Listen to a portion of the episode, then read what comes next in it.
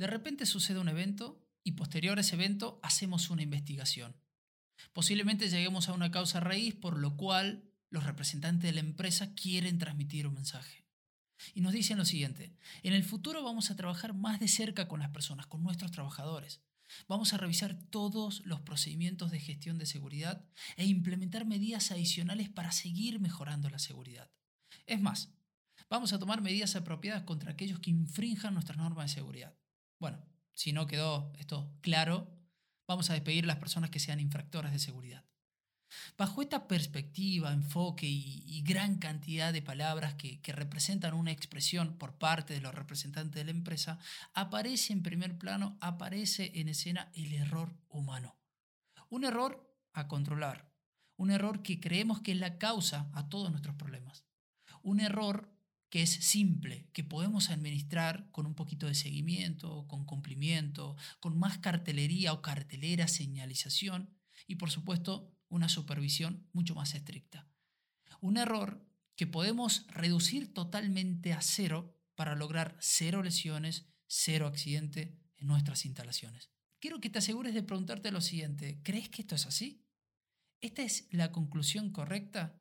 ¿O estarás tomando una respuesta fácil como correcta? Cuidado con eso.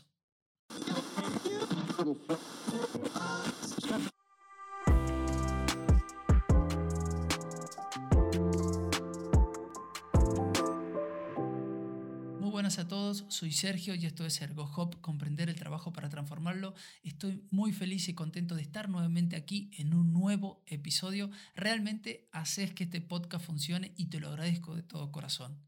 Pronto se vienen temas muy pero muy interesantes como por ejemplo desempeño humano o HOP, factores humanos y ergonomía, cultura organizacional, liderazgo en seguridad, errores humanos y por supuesto mucho más. Es por eso que te pido que actives la notificación del podcast para que cada miércoles y sábado te avisen del nuevo episodio que acaba de salir.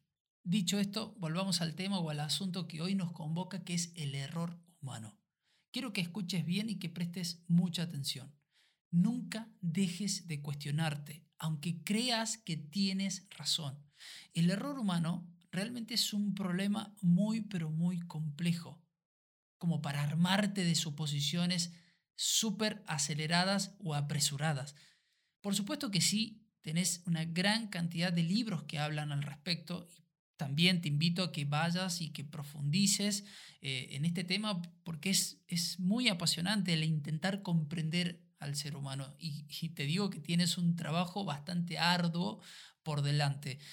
Libros que hablen de esto, hay cientos, como te dije. Todos nuestros queridos líderes en opinión, como Sidney Decker, Jen Reason, Todd Conklin, hablan muchísimo al respecto. Sí son libros que están en inglés y si eso presenta una limitación para ti, por supuesto que puedes quedarte acá en este podcast que siempre vamos a traer ideas eh, de estos libros, de estos pensadores, de estos expertos eh, de industria en lo que es la prevención de riesgos laborales.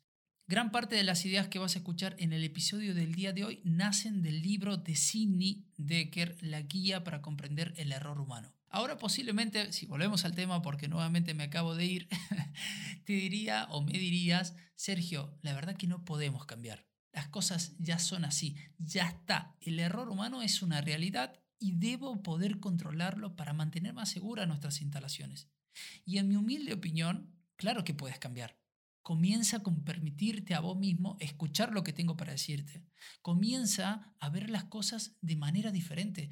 Comienza a hablar de manera diferente, usando un lenguaje diferente con una perspectiva diferente.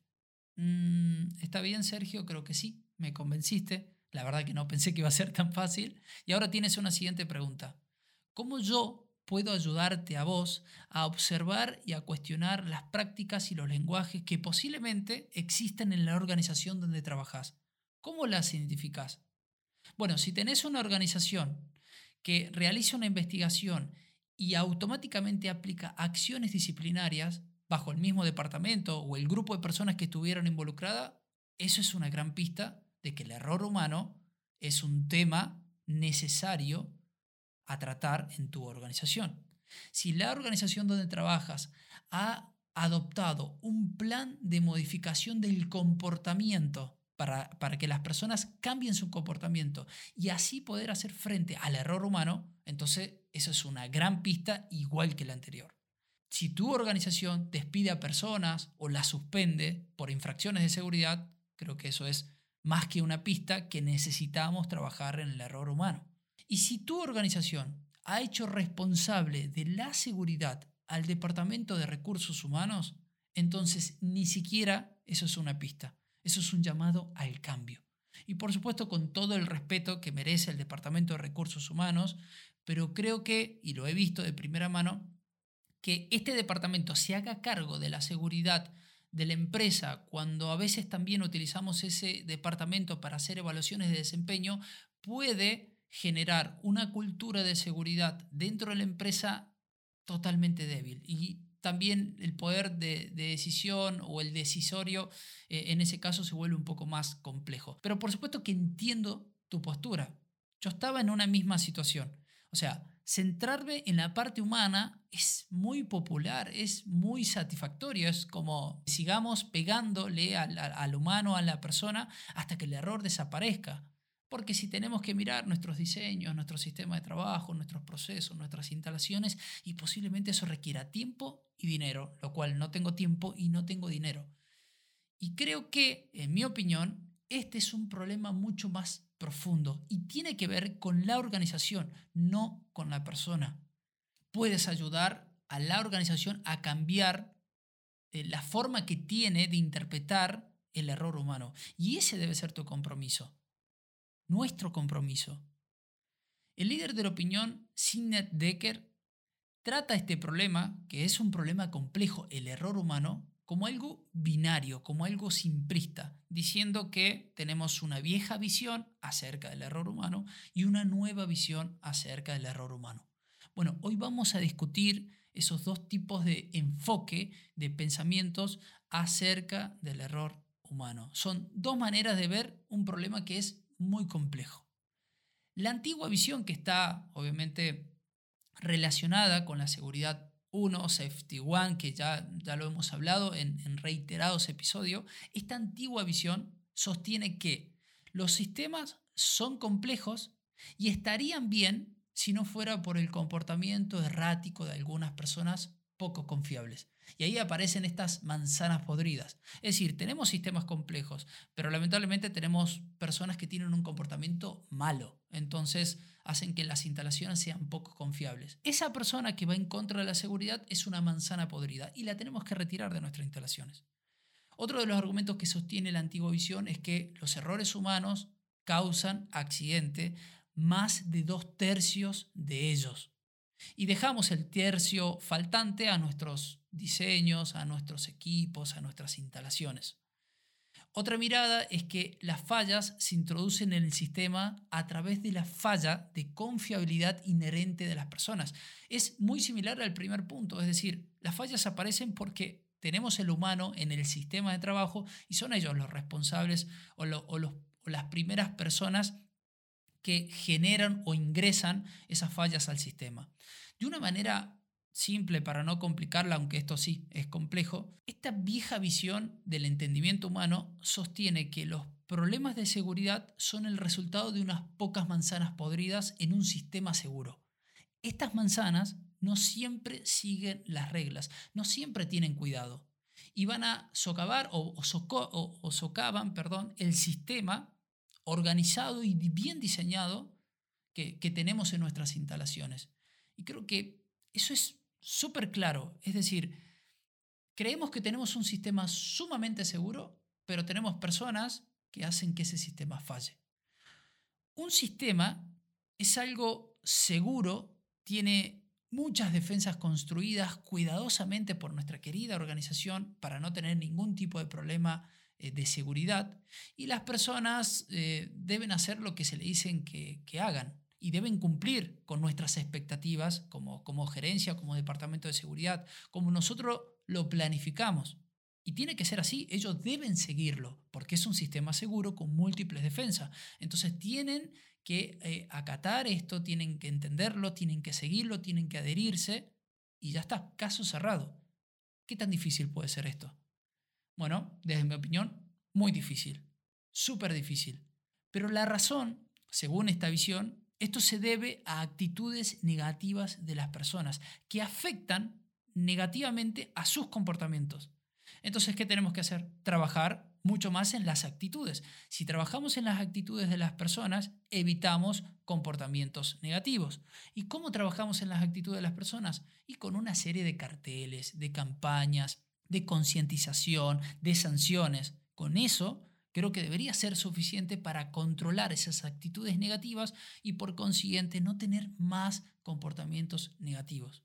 Esto es increíble, pero bueno, vamos a seguir profundizando el tema porque es un poco la raíz de este podcast, ¿no? que, vayas eh, transitando este camino en tu cabeza y que, que puedas comprenderlo como, como lo estoy intentando eh, transmitir. Y hay una gran pregunta y creo que prestes atención a raíz de todo esto, ¿no? ¿Tenemos personas malas en sistemas seguros o personas bien intencionadas en sistemas imperfectos? ¡Wow! Esta esta pregunta me vuela la cabeza, me explota la cabeza. De hecho, esta pregunta la tengo en mi portada de LinkedIn porque es una gran pregunta. ¿Personas malas en sistemas seguros o personas bien intencionadas en sistemas perfectos? Según la vieja visión, las personas son malas. A simple vista, las historias son simples, es decir, alguien no prestó atención, si hubiera seguido la regla que le dije que tenía que seguir, nada de esto pasaba. Hashtag retrospectiva. Si esa persona se hubiese esforzado más, nada de esto hubiese pasado. Ahora ya que identificamos a esa persona mala, vamos a deshacerla del sistema, manzana podrida. Vamos a introducir más normas y procedimientos creyendo que esta es la solución y caemos en la falacia de las soluciones rápidas y apresuradas. Decirle a la gente que esté más atenta con un poquito de cartelería y señalización, y si es posible, y si es posible, porque no siempre es posible, es costoso, vamos a obtener tecnología para reemplazar a, esas personas que no son confiables. ¡Wow! Esto también me explota la cabeza, pero para mal, por supuesto. Ahora, ¿esto ayuda a largo plazo? ¿O incluso ayuda a corto plazo? No lo hace. Esa es mi opinión. Y, y, en base también a lo que he comprobado en el campo. Es más, esto tiene consecuencias negativas. Como por ejemplo, si agarras esa manzanita podrida que encontraste en tu sistema, podrías enviar automáticamente una señal a otras personas, a otros trabajadores, para que tengan más cuidado con lo que hacen, con lo que dicen, con lo que informan, con lo que divulgan. Cuidado con eso. Estás dando, sin querer queriendo, una gran señal, una importante señal que va a destruir la cultura de seguridad que tengas actualmente en tu empresa. De hecho, las personas no te comunican más, no te informan más, porque la vez que lo hice o la vez que me sucedió algo, lo primero que hiciste fue culparme. Después, otra de las consecuencias negativas que trae es que, bueno, vamos a introducir más reglas, más procedimientos, pero eso se topa con el problema de que siempre, siempre hay una brecha entre cómo imaginamos el trabajo y cómo se hace realmente. Y tratar de cerrar esa brecha con más cumplimiento nos va a alejar completamente de la práctica. Porque generalmente estos procedimientos, estas reglas, no se hacen en, la línea de fuego en el extremo afilado, en el extremo agudo. No es así, se hace desde el escritorio. Y si le seguimos introduciendo más cumplimiento a esa regla, más nos alejamos de la realidad. Después la consecuencia de decirle a la gente que esté más atenta con cartelería, frases motivadoras, eso no ayuda a eliminar el problema lo que hace es poner en evidencia nuestra ignorancia sobre un problema que es real y que es mucho más profundo. Y colocar tecnología, que, si, es, si es posible hacerlo, para reemplazar esos humanos erráticos, es una idea, por supuesto, seductora, nos encanta la tecnología, pero introduce más problemas al sistema. Estos, eh, estos, estos equipos tecnológicos generalmente demandan más de nuestros recursos cognitivos y, si es un sistema que no funciona bien, tenemos más problemas todavía. Durante mucho tiempo se ha demostrado que este, que este es un esfuerzo de seguridad súper limitado y que deshacerse de esa persona no elimina las condiciones que dieron lugar al problema. Y luego tenemos otras maneras de decir eh, error humano según esta vieja visión, cuando sucede un evento, cuando tenemos el fracaso ahí y tenemos esa lesión. Cuando le decimos, no sé, en esa investigación de accidente, decimos, la persona se descuidó, eh, tuvo falta de atención, incumplimiento eh, por parte del trabajador, una pérdida de conciencia de la situación. Es otra manera de decir error humano. Cuando decimos mantenimiento inadecuado, error humano. Cuando decimos supervisión y liderazgo insuficiente, estamos diciendo error humano. Cuando decimos gerentes incompetentes, estamos diciendo error humano. Son otras maneras que nos intentan decir el mismo mensaje. Nada de esto nos dice algo nuevo. Esto es una forma de decir error humano. Podríamos decir que esta es como una lógica un poco apasionante, pero que no nos lleva muy lejos. De hecho, cuando vamos a hacer una investigación, lo hacemos siempre en retrospectiva, que eso lo vamos a, nos vamos a meter más adelante, pero quiero quedarme con algo que Jen Reason dijo, que, que es sensacional y te lo voy a leer tal cual lo tengo macheteado acá, que dice, en lugar de ser los principales instigadores de los accidentes, los operadores, los trabajadores, tienden a ser los herederos de los defectos del sistema creado por un diseño deficiente, una instalación incorrecta y malas decisiones de gestión. Te lo resumo, la persona va a heredar las fallas de ese sistema, producto de las debilidades de la organización. Y esta es una expresión que asienta bien para comentarte, pero sobre la nueva visión del error humano. Esto se trata de otras historias. Esta es una historia más profunda, esta es una historia organizacional, una historia sobre sistemas en donde trabajan las personas, sobre la gestión, sobre la administración, sobre la operación, sobre sistemas. Son debilidades que nacen en la organización, las que generan o las que preparan a las personas a la falla, al fracaso, a vivir esa experiencia. La historia que sucede en la nueva visión es mucho más compleja, pero tiene que ver con la realidad que sucede hoy en día, con el trabajo diario. Los sistemas, y te lo he dicho reiteradas veces, no son seguros. Las personas tienen que crear constantemente seguridad a pesar de que un sistema les impone eh, otras expectativas, otras demandas. La persona tiene que ajustar la variabilidad de desempeño. Y te lo voy a decir, amo a las personas en el sitio de trabajo porque yo también fui un operador de campo, yo también fui un mecánico industrial. Sé lo que se siente trabajar en sistemas inseguros, donde debo aprender sobre las presiones, las contraindicaciones, las contradicciones y desarrollar estrategias para que no sucedan esas fallas persiguiendo siempre el éxito operativo, porque yo quiero que la empresa que hoy en día me da la posibilidad de trabajar logre el éxito operativo. Yo no vengo a sabotear a la empresa, no vengo a que oh, hoy voy a reducir los indicadores de producción, qué morbo, me encanta, soy un saboteador. No es así. Estoy intentando perseguir el éxito operativo en un mundo que voy descubriendo a medida que lo voy procesando, en un mundo incierto con recursos totalmente limitados. Pero para la nueva visión, los errores humanos son síntomas de problemas más profundos dentro de un sistema o un proceso de trabajo. El error humano está conectado sistemáticamente. Se relaciona con las características de las herramientas, las tareas, el entorno operativo. Es decir, el error humano está en el centro de un sistema de trabajo donde cada una de esas partes constituyen o tienen relaciones internas. El error humano, cuando sucede en una investigación, es el punto de partida, no es la conclusión. A ver, en mi opinión, y creo que vas a estar de acuerdo, las personas no son perfectas. Claro que no son perfectas. Las metas no siempre se cumplen. Nuestra atención varía. Se toman decisiones constantemente de manera dinámica. Todos estos son factores humanos normales, son esperados y juegan un papel importante en cómo se hace y cómo se rompe seguridad. Porque es eso lo que sucede. El trabajador está construyendo y destruyendo constantemente a la seguridad. Pero por supuesto con la intención de lograr el éxito operativo, con la misión operativa. Y con esta nueva misión vamos a ir un poco más allá, buscando una explicación de por qué se centraron en ese tema particular las personas, el por qué esas acciones de esas personas tienen sentido en ese momento dado para ellos. Seguramente su contexto, sin conocimiento del resultado, porque lo contrario no lo estarían haciendo. Es fácil para vos hablar en retrospectiva y decir, ¿cómo puede ser que no se dio cuenta? estaba claro qué es lo que tenías que hacer, claro, porque vos conoces el resultado. Y la persona, dado su contexto, su situación, en un mundo incierto, con incertidumbre, dinámico, tenía que tomar decisiones y rápidas. Quiero que entiendas que la nueva visión se trata de ingresar a un tubo, ¿sí? a una tubería, y que lo vamos a hacer desde adentro hacia afuera en lugar desde afuera hacia adentro, porque si no es mirar en retrospectiva, como te decía. Quiero que imagines un túnel para comprender el error humano.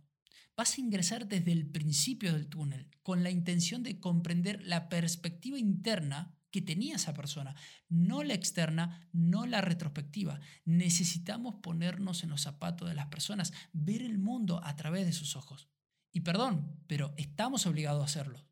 Porque si estas acciones tenían sentido para algunas personas, también pueden tener sentido para otras personas. Y entonces el mal resultado, el fracaso, la falla, podría repetirse. El punto es entender por qué las personas pensaron que estaban haciendo bien las cosas, por qué tenían sentido para ellos en ese momento, en esa tarea. Me encantaría decir eh, que los errores de, de todo son síntomas de problemas sistémicos a lo que todas las personas están expuestas. Problemas sistémicos. Este es un pensamiento sistémico que es muy característico de la ergonomía, de los factores humanos. Y una última idea antes de irme, quiero preguntarte. Ahora, ¿qué se debe hacer con el problema del error humano? Primero te voy a decir que esta historia no termina acá. Hay, muchas cosas por comprender y poner sobre la mesa que te adelantaré, por supuesto, perdón, que vamos a ver en los, en los siguientes episodios eh, más en profundidad. Pero para darte una respuesta, ¿qué debemos hacer con el problema, eh, con, el, con el problema del error humano? Bueno, debemos cambiar, debemos cambiar las herramientas, arreglar el entorno en la que hacemos que la gente trabaje y así poder eliminar los errores de las personas que manejan esas herramientas. Pero no lo vamos a poder controlar, pero tenemos mucho trabajo que hacer en nuestro entorno de trabajo. Después de todo, la habilidad y la experiencia que pueda llegar a tener esa persona tiene poca influencia en esa tasa de error. Capacitar mejor a las personas no tiene mucho impacto. Más bien, trabaja tienes que trabajar en cambiar ese entorno y ese entorno cambiará posiblemente el comportamiento que ocurre dentro de él. Y creo que esta es una idea sumamente interesante. Bueno, hasta acá nomás. Si este episodio te ha ayudado en algo, puedes seguirme, puedes descargarlo, puedes calificarlo usando las estrellitas que están en este mismo podcast, en este mismo episodio. Sé que no te cuesta nada y a mí me ayudas un montón realmente para que esta comunidad siga creciendo, esta comunidad de profesionales, líderes y organizaciones. Espero encontrarte en el siguiente episodio. Gracias por escucharme y como siempre te digo, por favor cuéntale a tus amigos sobre este nuevo proyecto y quiero que recuerdes Crece un poco más todos los días, crece sabiendo quién eres y por qué estás aquí y crece para devolver y contribuir al mundo. Nos vemos en el siguiente episodio. Chao.